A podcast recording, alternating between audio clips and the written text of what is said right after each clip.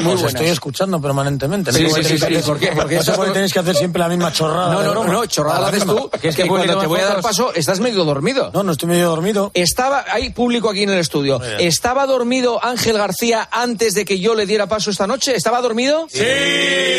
Vale, perfecto. O sea, tú estabas con los ojos cerrados y se te estaba cayendo el papo para abajo. Me encanta cómo manipulas a la gente. Sí. Eh, no te preocupes, si quieres sigo durmiendo. Y... Gracias, Angelito. Muy bien. Buenas noches. Ahora sí que me voy a dar paso. Angelito, que sois los angelitos.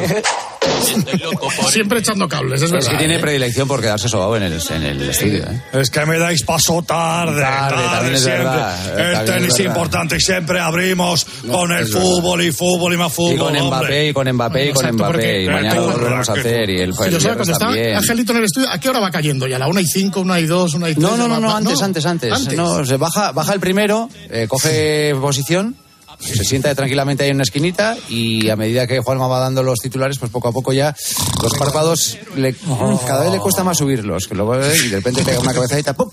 Pega, va, eh, duerme a golpecitos, pega un golpecito abajo ¡pum! y se, se recupera otra vez. Y anda, y anda y Es que son jornadas maratonianas. Sí, que Sí, sí, sí, Angelito. sí, sí, ya sí, está bien claro de, sí, de esta claro campaña de acoso y derribo. Queridos, mañana Herrera antes del chupinazo el, y el sábado otra vez otro montón de horas, ¿no? Y Otro- durante todo el verano vais a estar por aquí, ¿no? Otro ratico más. Nosotros no abandonamos la nave tan fácilmente, no como otros. Gracias a Dios hay gente Ahí como estaremos, señoras, señores, así damas y caballeros. Joseba Larrañaga, eh, espero tu comentario mañana, tu comentario matinal. Sí, sí, sí. Eh, a ver lo que me dice. Y señoras y señores, pues nada, yo ya me voy a dormir, que tengo que de- despertarme muy pronto, muy pronto, muy pronto. Adiós, adiós. Feliz adiós. verano, Grupo Risa. Gracias por todo. Un abrazo. amigos. Adiós. Gracias. Quedado con Dios. Adiós. Pasarlo bien.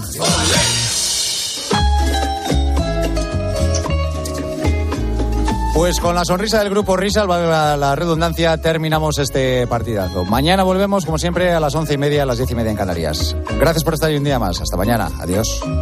Joseba Larrañaga. Tiempo de juego. Cope. Estar informado.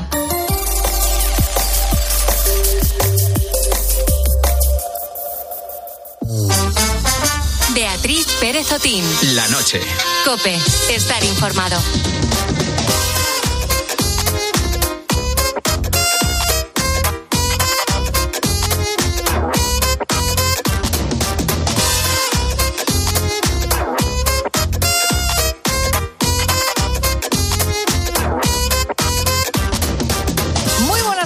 ¿Qué tal estás, querido búho, querida? Qué alegría saludarte una madrugada más. Estamos aquí ya jueves, fíjate, 13 de julio. Eh, estaba pensando que a todos nos gusta vernos bien, ¿verdad? Mirarnos al espejo, reconocernos y querer la imagen que refleja de nosotros mismos. A veces vamos tan deprisa que es que ni nos miramos en el espejo. Especialmente cuando llega el verano es cuando pasa algo curioso, ¿no? Al llevar quizá ropa más ligera, al descubrir más partes de nuestro cuerpo, nos damos cuenta si ha cambiado o no queda más expuesto a nuestra mirada y también a las miradas ajenas.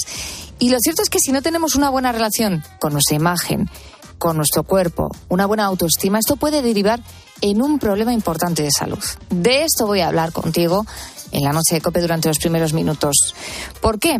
Pues porque hemos sabido que es en verano cuando se dan mm, más casos de trastornos de conducta alimentaria. Influye también la aparición de dietas milagro, los cambios de rutina, los horarios familiares y la sobreexposición a las redes sociales debido al incremento del tiempo libre. Como te puedes imaginar, es un cóctel explosivo, sobre todo en manos de muchos de nuestros jóvenes.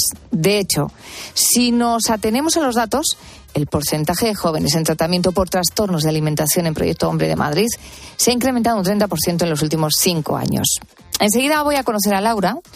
Laura es una mujer que durante la adolescencia empezó a tener problemas con su imagen, problemas que derivaron en un importante trastorno relacionado con la percepción que tenía de su cuerpo y la distorsión también que tenía de su imagen corporal.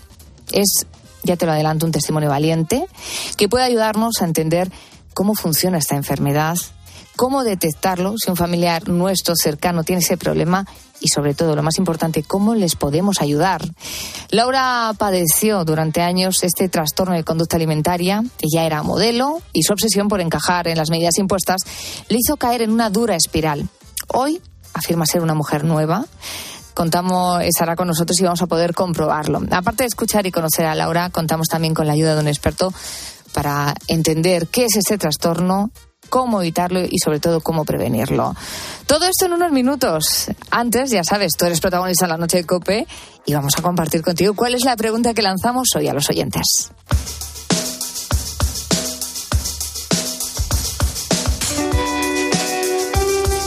Raúl Iñares, buenas noches. Veo que te miras mucho el bolsillo.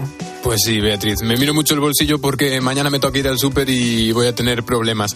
No sé el resto de españoles cómo estarán, pero es que la cesta de la compra ha subido un 10,3% y mantiene la presión en los hogares españoles. Así que con estos precios que tenemos... ¿Un 10%? ¡Qué barbaridad! Es que es una barbaridad. Y, y lo peor es que no para, es que sigue subiendo. sigue subiendo. Así que nada, tenemos que preguntarle a nuestros oyentes qué productos has dejado de comprar, si es que lo han hecho, y en qué van a ahorrar o en qué no escatiman, que nos cuenten. Incluso Así- si han cambiado de súper, porque habrá alguno que diga, pues voy a hacer un ranking de los súper de mi barrio, ¿no? Sí, y van buscando el precio. Por ejemplo, mi padre va a comprar a tres supers diferentes. Cuando sale a hacer la compra va a tres y la según carne los en un sitio, la es. verdura y las hortalizas en otro, buscando un poco pues el precio más económico, y entiendo. ahorrar lo máximo, porque al final ahora con los precios que tenemos es lo que nos toca. Así que nada, a nuestros oyentes pues que nos manden las respuestas a estas preguntas y lo pueden hacer mandándonos su nota de voz al 661 20 15 12 o escribiéndonos en nuestras redes sociales. Estamos en Facebook y Twitter y somos arroba la noche de cope.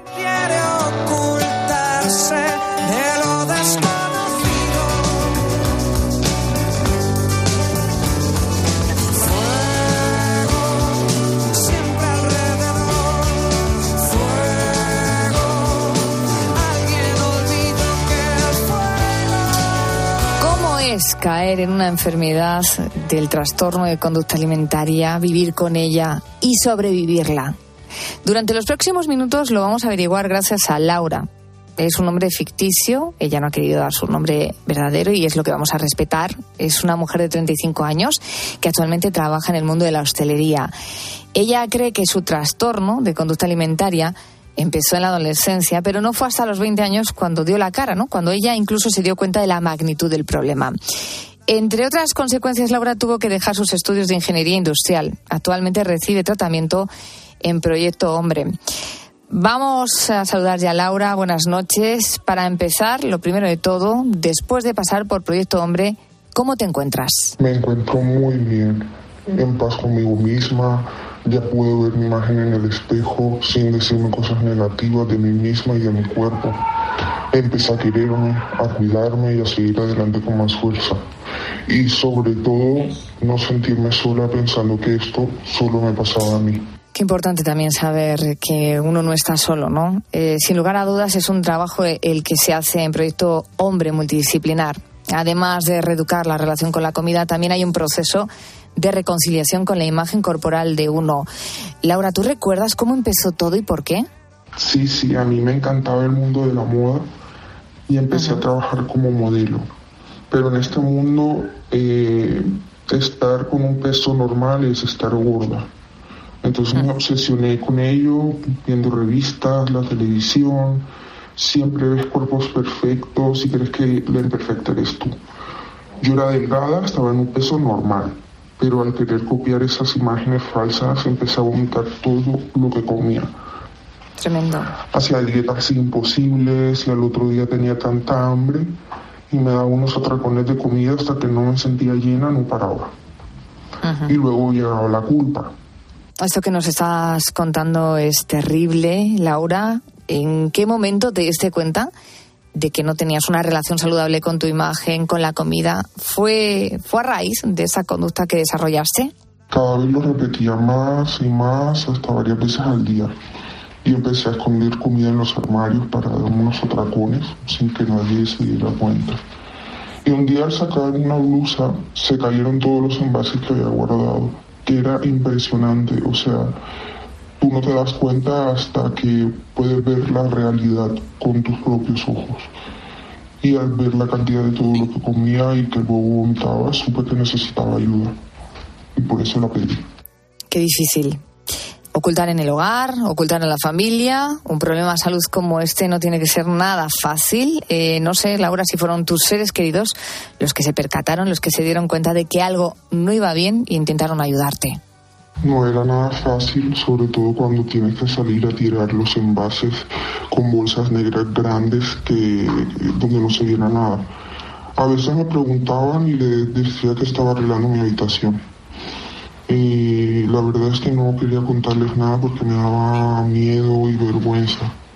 Entonces fue cuando pedí ayuda. Habla de, hablas de miedo, hablas de, de vergüenza. Padecer este trastorno acaba influyendo en todas las parcelas de la vida. Entiendo que en la parcela familiar, en la social, en la laboral. Y en tu caso incluso tuviste que dejar aparcados tus estudios universitarios. Cuéntanos. Yo en esa época trabajaba como modelo y estudiaba ingeniería. Estaba muy cerca de terminar mi carrera, pero preferí seguir en ese mundo pensando que iba a ser una supermodelo. Teniendo esta enfermedad, pues me empecé a cerrar en mí misma, no quería ver a nadie, mis no veía a mis amigos, mi humor cambió de repente, un día estaba bien y al otro día contestaba mal a todo el mundo. Era como una montaña rusa de, de sentimientos de culpabilidad, de vergüenza y de rabia hacia mí misma. Pero cuando entré en Proyecto Hombre y vi que no estaba sola, que cada reunión me hacía sentir más fuerte, más segura de mí misma, fue cuando tuve la fuerza de decirle a mis padres lo que me pasaba. Y su contestación fue que ellos me querían, que no pasaba nada y que ellos me iban a apoyar en todo lo que yo necesitara. Y, y a partir de ahí mi familia me, me apoyó muchísimo sin juzgarme y entonces pues ahora mismo estoy, estoy muy contenta de- del camino que he hecho. Después de mucho trabajo personal, esfuerzo, después de aceptar que necesitabas ayuda, la vida te ha dado otra oportunidad. Cuéntanos, ¿cómo, cómo es tu vida, cómo era tu vida antes y cómo lo es ahora? Sí, gracias a que pedí ayuda y haciendo mucho trabajo personal y sintiéndome apoyada, miré hacia atrás y no me creía todo lo que había hecho por cosas que ni siquiera son reales ni valen la pena. Ahora estoy segura de mí misma, cuido de mi de alimentación, que sea saludable, hago ejercicio, porque además esto me ayuda muchísimo para mi paz mental y para mi salud. Y ahora me siento súper bien. Ahora mismo me encuentro haciendo un proyecto con mi hermano, que además era mi sueño antes de, de que pasara todo esto. Así que pues estoy súper contenta, me siento apoyada y, y bueno, sigo el camino y miro hacia adelante. Qué alegría escucharte así. Eh, ya por último, Laura, ¿qué le diría la mujer que eres a la joven que fuiste? Le diría que estoy muy orgullosa de ti misma, que has pasado por un camino muy duro, pero has tenido la valentía de poder pedir ayuda, de contarle a tu familia y a tus amigos que ahora te apoyan incondicionalmente. Ves la vida de otra manera, ves el futuro que quieres tener con muchísimo entusiasmo y paso a paso lo estás consiguiendo. Así que te felicito, has ganado una nueva oportunidad en tu vida. Pues solo me queda darte las gracias por tu valiente testimonio, como decía antes. Eh, Proyecto Hombre Madrid ha incrementado en un 30% en estos últimos cinco años la atención a nuestros jóvenes. El testimonio de Laura es importantísimo y puede servir de ayuda a personas que estén pasando por lo mismo, incluso a sus familiares, para poder detectarlo a tiempo. Gracias.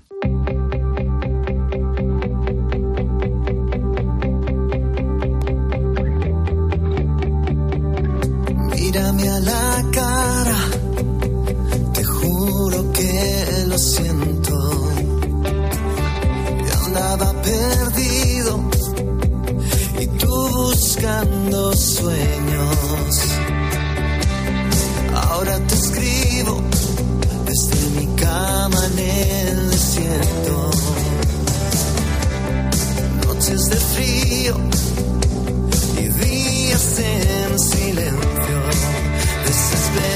El impacto de los trastornos de alimentación tiene la calidad de vida de las personas que lo padecen algo muy negativo, como acabas de escuchar. Los cuadros ansiosos y depresivos están presentes prácticamente en la mayoría de los casos y el 21% ha tenido algún intento de suicidio. Por eso es tan importante prestar atención a los síntomas y a las conductas que pasan muchas veces, muchas veces desapercibidas, pero que indican que detrás podría haber un trastorno. Nos escucha ya Pablo Llamas, es psicólogo general sanitario del Proyecto Hombre Madrid y allí trabaja desde hace 18 años atendiendo a adolescentes y familias por este problema. Muy buenas noches, Pablo, ¿qué tal? Hola, buenas noches. ¿Por qué se produce un trastorno de conducta alimentaria? Uy, es una pregunta muy compleja de responder. Eh, la causalidad de, que está detrás de los trastornos de la alimentación es muy heterogénea. Son muchísimos factores, ¿no? Entre otras cosas porque también hay muchos tipos de trastornos de alimentación y cada uno ah, tiene su manera de presentarse, ¿no? Lo que sí que define un poco a los trastornos de la alimentación no es tanto solo y exclusivamente la relación que se tiene con la alimentación, sino so- sobre todo eh, son trastornos que están relacionados con la autopercepción y con la distorsión de la imagen corporal. Es decir, distorsionamos en nuestra mente un poco la imagen real, ¿no? Y a partir de ahí desarrollamos una relación patológica con la alimentación o con la comida, ¿no? Entonces, en estos casos, dependiendo un poco de cómo desarrollemos este tipo de relación, pues podemos tener un tipo u otro de trastorno de alimentación, ¿no? Desde una anorexia, que podemos tener un poquito más claro o es la más conocida, ¿no? En, lo que, en la que se da un, como un miedo extremo a ganar peso, y, y se ejerce como un exceso de control sobre, sobre, sobre, el, sobre el peso. Hay una restricción de la comida, claramente, eh, y muchas veces eso lleva a un peso a- inferior al mínimo esperado. ¿no? Eh, la, la anorexia puede llegar también a generar, pues, que sé, caída de cabello, sequedad en la piel, retirada de la menstruación o hasta propia desnutrición. ¿no? También hay otros tipos, en vez de la anorexia como la bulimia, en lo que la relación que se presenta eh, sobre todo se caracteriza porque hay muchísimos atracones alimentarios. ¿no? Hay una gran ingesta de comida en un corto espacio de tiempo y después muchísima culpa que nos lleva pues, a provocar vómitos o a provocar conductas compensatorias o ejercicio en exceso.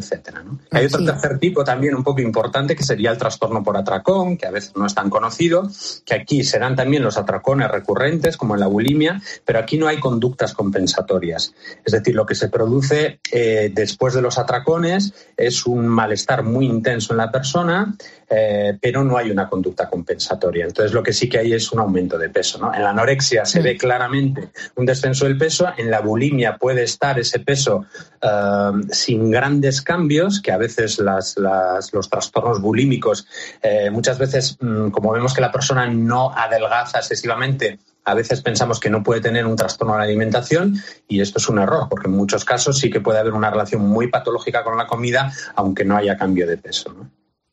Pablo, ¿hay un perfil concreto o algún tipo de personalidad más proclive a mm, caer en este tipo de trastornos de alimentación? Pues fíjate, eh, muchas veces se busca algún tipo de personalidad concreta. Yo desde la clínica, en este sentido, lo que nos vamos encontrando es que eh, cada vez hay más tipologías de personas que pueden desarrollar un, problema con la alimentación. ¿no? Eh, podemos tener en mente quizás un tipo de eh, persona tendente más a la anorexia, más a una persona eh, con excesivo control de sí misma, con, mucho perfeccionismo detrás, pero después si nos vamos a los trastornos por atracón o a las bulimias, vemos otro tipo de personalidades. Es decir, los trastornos de la alimentación tienen un amplio margen de, eh, de desarrollo y desde ahí yo no me atrevería a hablar de que hay una tipología concreta de personalidad. ¿no? Quizás para cada tipo concreto de trastorno de alimentación podríamos hablar o sí que se podría desarrollar un fenotipo de personalidad, pero en general los trastornos de alimentación son tan variados y tan heterogéneos eh, que al fin y al cabo es eh, complicado. Es decir, creo, me atrevería a decir que cualquier persona en un momento dado, en un momento malo de su vida o en un contexto uh, eh, deficiente o, o, con ciertos déficits puede llegar a desarrollar un trastorno de la alimentación. ¿no? Y en este sentido tenemos también un poco que cambiar la idea de de que tenga que haber alguna, uh, o que estemos predestinados, o que haya una, una parte en la que eh, seamos más débiles por desarrollar un trastorno de este tipo. ¿no? Yo creo que le puede pasar a cualquiera y tenemos que empezar un poco a normalizar este tipo de cuestiones, ¿no? porque nos va a ayudar también a, a, a ayudar a las personas, sobre todo, que desarrollen este tipo de, de problemas. El 94% de los casos eh, que se produce eh, ocurren mujeres a partir de los 12 años hasta los 36, como la mujer con la que hemos estado hablando hoy, como Laura. Sí. Cuando llegan a Proyecto Hombre, llegan por decisión propia o las familias han tenido, bueno, ya han detectado que hay un problema y han tenido que empujar a esta persona a ponerse en manos de profesionales para salir de esa espiral de sufrimiento, de dolor y de autodestrucción. Bueno, una parte de los síntomas de los trastornos de alimentación normalmente eh, tiene que ver con la negación del propio problema, ¿no? Entonces, en este sentido, eh, normalmente siempre es la familia o las personas un poco que acompañan a esa persona en su momento, ¿no? Como se da en, muchas, eh, en muchos casos en, en, en el final de la adolescencia o en el principio de la juventud, en muchos casos todavía se convive con la familia o se tiene una relación bastante estable con la familia y suele ser la familia la que a veces un poco uh, acude a tratamiento o pregunta en primer lugar a los profesionales. Es normal que uno no tenga conciencia del problema o si lo tiene normalmente intenta esconder este tipo de problemas. ¿no? no se llega de la noche a la mañana a un trastorno de alimentación, es decir, no uno empieza a tener ciertas conductas restrictivas o empieza a vomitar en un momento dado o darse un atracón y eso es una cuestión excepcional hasta que empieza a hacerse más habitual, ¿no? Entonces eh, es un proceso largo en el que se, en el que los trastornos de alimentación van tomando forma o se van cronificando, ¿no? Esto hace que también sea más difícil el hecho de tomar conciencia, ¿no? Y en muchos casos es fundamental el papel de la familia, sobre todo para poner un poco de objetividad y para poder ayudar, desde luego. ¿En qué momento se le da el alta a una paciente? ¿En qué momento dices, bueno, ya hemos llegado hasta este punto en el que sabemos que a partir de ahora ya ha cogido las riendas de su vida y su vida no está en peligro? Bueno, es una muy buena pregunta también, ¿no? Y yo creo que los psicólogos profesionales que tratamos este tipo de, eh, de problemas también nos hacemos muchas veces esta pregunta y a veces nos genera dudas. ¿no? Es verdad que hay una primera fase en la que claramente hay que hacer una intervención muy directa en la relación que tenemos con la comida, no porque sea el foco central del trastorno. El foco central del trastorno sobre todo tiene que ver con la autoimagen, con la propia imagen que tenemos de nosotros mismos y con la distorsión del cuerpo en ese sentido. ¿no? Pero el peligro el peligro tanto físico como psicológico al principio sobre todo está en la conducta, en la relación tóxica que tenemos con la conducta. En muchos casos eh, eh, hablamos de trastornos de la alimentación y los comparamos a veces con las adicciones, es decir, es como si desarrolláramos una conducta adictiva con la comida, ¿no? De alguna manera. Entonces, en esos casos lo que hay que hacer sobre todo es, en primer lugar, eh, corregir esa, esa relación tóxica que hemos desarrollado con la alimentación y una vez que eso está muy estable durante mucho tiempo, ya podemos empezar a trabajar cuál es la génesis un poco de ese, eh, de ese trastorno, que puede estar desde traumas eh, eh, que no se han trabajado a relaciones patológicas en la familia. O sea, hay muchas cosas detrás, ¿no? Que se van a ir trabajando mm, a nivel psicoterapéutico poco a poco y en un momento en el que ya todo lo que tiene que ver con la alimentación está mucho más estable y tenemos un poco esa parte trabajada, pues diríamos que podemos empezar a pensar en el alta. Eh, son trastornos que llevan un trabajo bastante largo a nivel terapéutico. Esto no, estamos hablando de meses, normalmente son años eh, en los que hay que trabajar a fondo y en los que se puede decir un poco que al final eh, se logra el alta. Pues muy interesante todo lo que hemos conocido relacionado con los trastornos de conducta alimentaria con el psicólogo Pablo Llamas de Proyecto Hombre. Después de conocer el caso de Laura, hay que estar atentos, atentas a esos primeros síntomas que nos pueden indicar que nuestro ser querido tiene un problema y, sobre todo cuanto antes ponernos en manos de profesionales como por ejemplo encontramos en Proyecto Hombre. Pablo, muchísimas gracias por atender nuestra llamada. Buenas noches. Gracias a vosotros por darnos la oportunidad de hablar de, de este tema tan interesante y tan importante. Muchas gracias. Today is gonna be the day that they're gonna throw it back to you. By now, you should have somehow realized what you gotta do. I don't believe that anybody feels the way I do about you now.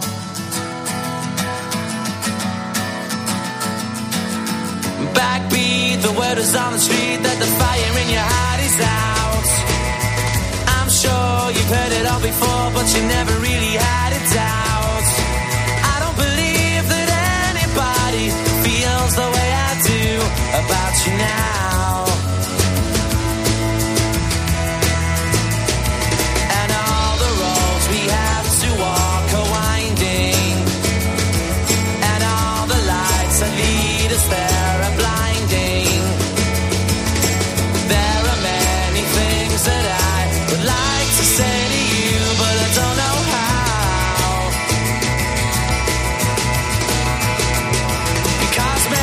Una y 54 minutos de la madrugada, una hora menos en Canarias. Estamos en directo, somos la noche de Cope y en mi caso feliz de estar una madrugada más a tu lado. Yo no sé si alguna vez has soñado con volar, eh, con percibir esa sensación que debe dar, ¿verdad? La de sobrevolar y, y, surcar los cielos. Sabemos que ha sido el sueño de muchos hombres, pero es algo realmente imposible para el ser humano. Aunque eso sí, nos hemos sabido reinventar. Esta madrugada en la noche de Cope te voy a traer una historia increíble. Un padre y un hijo españoles han hecho historia en Estados Unidos. Nosotros fabricamos modelos a escala de cohetes. Un cohete fabricado en fibra de vidrio, con un cuerpo y con una ojiva eh, arriba. Y evidentemente con sus aletas para controlar el vuelo. Eh, a ese cohete se le Estamos pone escuchando a David. Él es el padre y acaba de ganar junto con su hijo una medalla de oro en la categoría en la que ha participado en el Mundial de Aeromodelismo que se acaba de celebrar en Austin, Texas. Hasta allí nos iremos a partir de las 2 de la madrugada. Y un poquito después todos a bailar. Ven, empieza a bailar. El ritmo que te traigo es nuevo para ti. Te enseñaré a bailarlo, levantando las manos, moviendo la cintura. Es el ritmo nuevo que traigo para A mí, desde luego, esta canción me recuerda a las verbenas, a las fiestas de los pueblos, al verano. Si has ido alguna vez alguna verbena, seguro que has ido a ver una orquesta, ¿verdad? ¿Sabes que algunas de ellas mueven cerca de 10.000 fans en cada actuación? 10.000 fans, que se dice pronto. Es tal el impacto social y económico que, que generan donde actúan que algunas ya tienen fechas cerradas hasta el año 2026. Esto ocurre especialmente en Galicia. Hasta allí nos iremos y hablaremos con el director y cantante de Panorama, que es la Orquesta Reina, una de las más importantes de nuestra historia, y te contaremos alguna que otra curiosidad relacionada con las orquestas de verano. Contigo de qué estamos hablando? De cómo nos duele el bolsillo con la subida de los precios en la cesta de la compra, porque sí, sube todo, pero hay cosas de las que no podemos prescindir y es de lo que nos llevamos a la casa, a casa cada semana, cada vez que vamos al súper. Raúl Iñares, buenas noches. Buenas noches, Beatriz. Un 10,3 ha subido ya, ¿eh? Qué alegría me 10,3. das, Sí, sí, la verdad. oy, oy. Va, ¿Vienes, con las buenas noticias? Las buenas noticias las dejamos para mañana. Hoy la mala. Hoy la compra ha subido un 10,3. Y nada, queremos preguntarle a nuestros oyentes, pues Sí. eso, qué productos han dejado de comprar y en qué están empezando ahora a ahorrar en el supermercado. Pueden mandar su nota de voz al 661 20 15 12 o escribirnos en nuestras redes sociales. Como siempre, la primera voz que escuchamos es una de la redacción. Y hoy hemos hablado con el compañero de deportes, Nacho Pla. Fíjate qué le pasa, Beatriz. A ver. Hola, búhos. Hola. Hace ya unos cuantos meses que tengo la sensación de que me están subiendo todos los productos y que cada día que voy al súper me los han subido 5 céntimos. Solo que, como no sé cuánto costaba la anterior vez, no lo puedo demostrar. En cualquier caso, el producto que más cabreado me tiene es el atún en lata. Porque yo creo que es algo que tampoco está tan bueno y cuesta muy, muy caro y encima es que está subiendo de precio. Con lo que lo he dejado marginado y ya no he comprado más. Hay otro que, la verdad, pese a que suba de precio, no puedo dar la espalda, que es el entrecot. Uno, porque está buenísimo. y dos, porque para un cocinero lamentable como yo, de 27 años, es súper fácil de hacer. Pero por favor, que no suba más los precios, que los jóvenes ya no nos queda más dinero. Te va a tocar ir a, apoyo todos los días a la plancha. Sí. Bueno, es que apunta, apunta alto, ¿eh? Un entrecot eh, cuesta lo suyo. Un, un entrecote es claro, claro. Yo es lo que le iba a decir. Y que, el atún barato tampoco ha sido que- nunca. Eh, No, el atún es caro también, pero me representa mucho lo que come Nacho Pla y sobre todo lo de ser el mal cocinero. Así que bueno, Nacho, yo te entiendo, yo estoy contigo. Y ya por último, eh, vamos a ver, y así abrimos los mensajes de oyentes, ¿qué nos cuenta Juan Luis? En el menú principal está la comida. La comida es prioritaria. Dentro de la comida no tocamos nada prácticamente. En los productos de marca blanca, que son todos aquellos de limpieza, es donde más nos centramos. Y por lo demás no te puedo decir más, porque por mucho que intentemos ahorrar, todos los meses vamos con una mano por delante y otra por detrás. Con rima incluida, ¿eh? Muy bien. Vamos a recordar número de WhatsApp del programa y canales de comunicación en redes sociales. Claro que sí, pues mira, pueden mandar sus mensajes al teléfono 661 20 15 12 o dejar sus comentarios y mensajes en nuestras redes sociales. En Facebook y Twitter somos arroba la noche de cope.